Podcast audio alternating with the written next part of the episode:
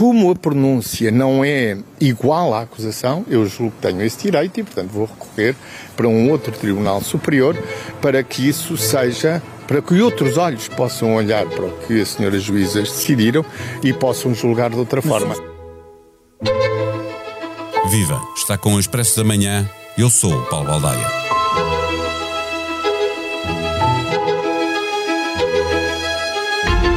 Há três anos, o juiz de instrução Ivo Rosa considerou que os argumentos do Ministério Público se baseavam na especulação e fantasia, que existia incoerência e falta de rigor na acusação a José Sócrates, que havia crimes prescritos, que houve usurpação de função judicial numa decisão durante a investigação e que houve também total falta de prova em algumas das acusações.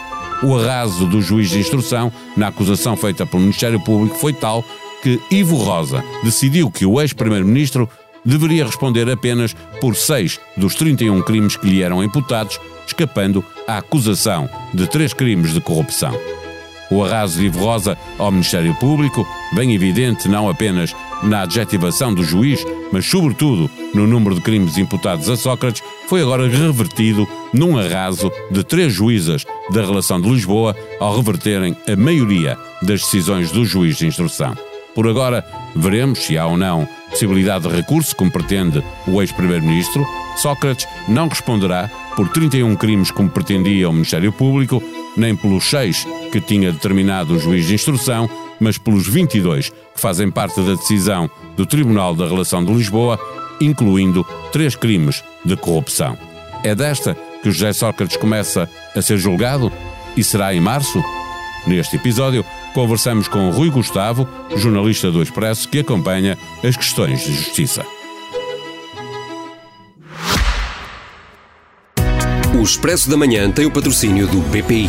Com as soluções de crédito pessoal BPI, paga sempre a mesma prestação. Faça uma simulação em bancobpi.pt. Banco BPI SA, registado junto do Banco de Portugal, sob o número 10.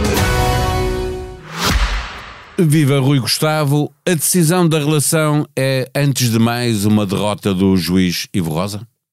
É, com certeza que não é uma vitória para Ivo Rosa, uma vez que a visão que ele teve do, do, do processo não vingou, mas eu diria que é, acima de tudo, uma derrota para o principal arguido do, do, processo, José Sócrates, que se esta decisão for mesmo para a frente e se não for anulada num qualquer recurso ou numa qualquer reclamação, ele vai ser julgado por corrupção, que era algo que, obviamente, desde o princípio pretendeu evitar, e é também uma derrota grande para os outros arguídos que tinham há quase três anos, se tinham, entre aspas, livrado do processo e que agora. Uh, com esta decisão terão de ser julgados. Eh, ajuda-nos a perceber a dimensão deste flick-flack. Uh, quantos crimes são recuperados e quantas pessoas que estavam livres e que agora. Assim, as contas no geral, os crimes eram 189 crimes na acusação.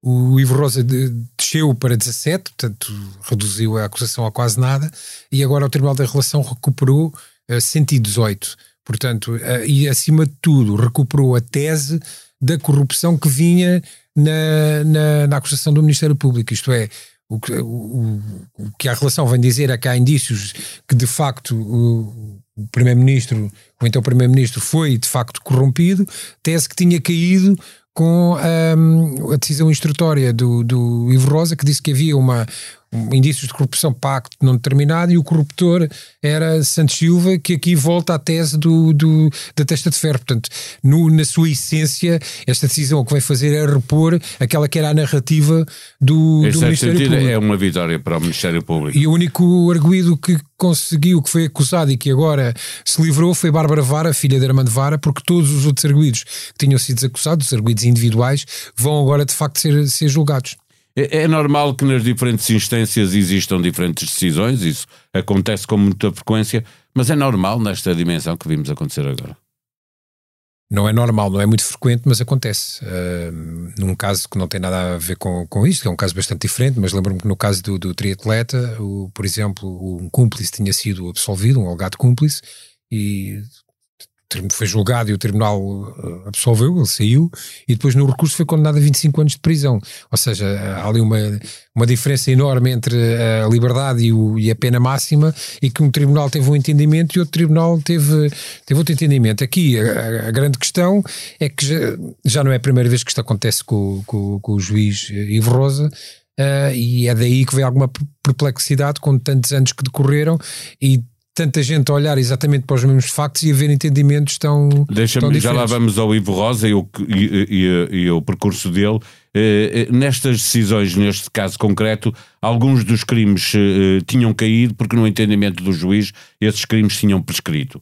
na relação ao, ao, entendimento que nenhum crime prescreveu. Nenhum, sim, é, nenhum é destes de corrupção. Exatamente, sim. É, é normal que até que, que, em questões de, de prazos possa haver há por, diferentes interpretações. Há porque há duas leituras possíveis sobre uh, quando é que a contagem para a prescrição começa a contar e há acórdãos diferentes uh, em relação a isso, começa a contar no momento em que se faz o acordo ou no momento em que se uh, recebe o acordado, digamos assim. E é daí, julgo eu, eu não tive, à hora que estamos aqui a falar, não tive tempo para ler as 600 e não sei quantas páginas, mas é daí que resulta o diferente entendimento, porque já tinha sido isso que resultou uh, do facto do Ministério Público exato. entender que os crimes não estavam prescritos.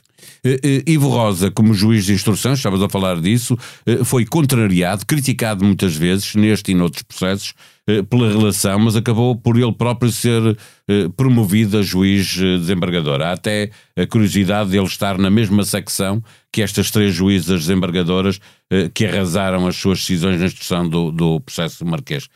A pergunta que muitas vezes faz quando estamos a falar de quer de magistrados do Ministério Público ou juízes, é que eles acabam sempre muito bem classificados, mesmo quando erram muito.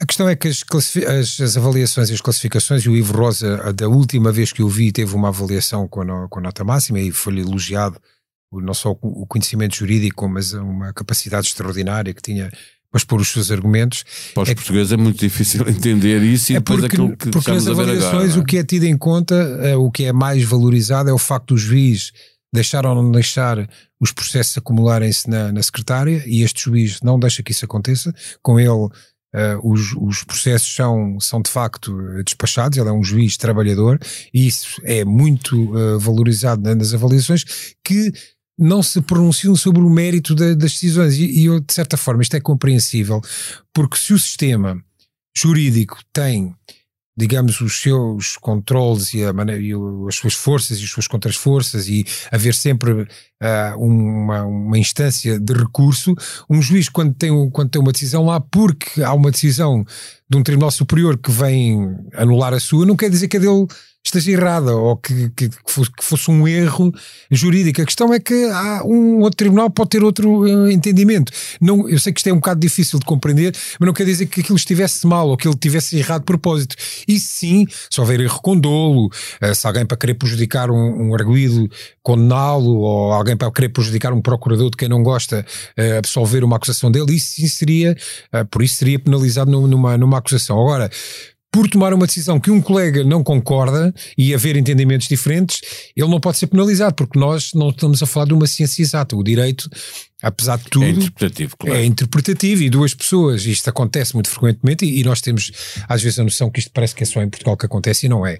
Basta ler, estar um pouco atento aos jornais estrangeiros. Não, se olharmos para os Estados Unidos que têm sentenças definitivas com uma pena de morte e depois nós vemos que anos depois de uma pessoa ser executada se, eh, se fica a saber que ela afinal era inocente. Ou, ou casos de pessoas que estão anos e anos no corredor da morte e acabam por ser libertados porque foram feitos testes de, de, de ADN, de ADN que, que, os, que os ilibaram e são, são o Estado é condenado a pagar indenizações brutais e não são os juízes que fizeram a condenação que vão ser responsabilizados por isso, são os procuradores que fizeram certo. a acusação.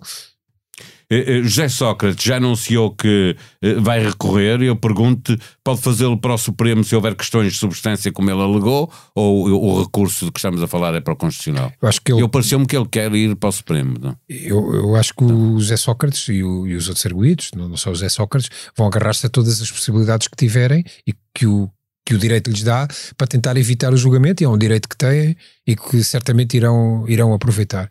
A informação que eu tenho é que a intenção da, da, do Tribunal uh, avançar com, com o julgamento nos moldes em que a relação definiu agora, o mais depressa possível e fazer o julgamento, porque afinal passaram-se praticamente 10 anos desde que, desde que José Sócrates foi, foi detido. Isto parece mentira, mas é verdade. Passaram-se quase 10 anos, foi em novembro de 2014, se não estou em erro, que José Sócrates foi detido, portanto são, são quase 10 anos, uh, e nem sequer o julgamento uh, começou. Portanto, se houver julgamento, se houver um, qualquer que seja a decisão, vai haver recurso. Ninguém consegue perceber que um caso demora 20 anos a, a, ser, a ser resolvido. Mas vai demorar, não é? é muito provavelmente. Sim, houver, porque se ainda nem sequer o julgamento está, não há data sequer para o início do julgamento. Mas pode ser quanto eh, nas contas O que, que nós sabemos é que a Justiça quer fazê-lo em março que é o mês das eleições, eh, coincidentemente, é? uh, iniciar o, o, o, julgamento. Mas uh, se houver recurso, não tem efeitos suspensivos para, para o início do julgamento? Houve, Paulo, eu não me vou arriscar a dizer isso porque uh, à partida não, portanto não, não há efeito suspensivo, portanto o processo uh, vai continuar, mas pode haver um juiz qualquer que tenha o um entendimento que não é assim e o processo tenha que parar por um qualquer recurso ou até por uma qualquer reclamação que exista de uma nulidade desta decisão.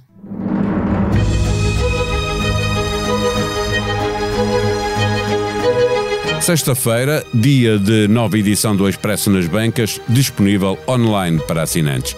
Sobre a investigação de corrupção na Madeira, a investigação criminal ficou a saber que Pedro Calado foi sócio de Miguel Albuquerque numa empresa. Na manchete, a informação de que o governo está a tentar fechar a reforma da administração pública, está prevista a fusão de organismos e a extinção de cargos dirigentes, o calendário do PRR pressiona a aprovação de leis até março e condiciona o próximo governo. Baixas sem atestado bateram recorde nas semanas de feriados, Natal, final do ano e feriados de junho e agosto lideram nas autodeclarações da doença. Biotecnológica Portuguesa vendeu, por centenas de milhões de euros, patentes de uma terapia inovadora no tratamento do cancro. A sonoplastia deste episódio foi de João Martins. Tenham um bom dia, um bom fim de semana. Nós vamos voltar na segunda-feira. Até lá.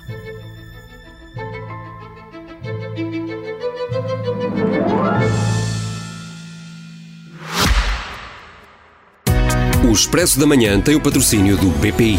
Com as soluções de crédito pessoal BPI, paga sempre a mesma prestação. Faça uma simulação em bancobpi.pt. Banco BPI SA, registado junto do Banco de Portugal, sob o número 10.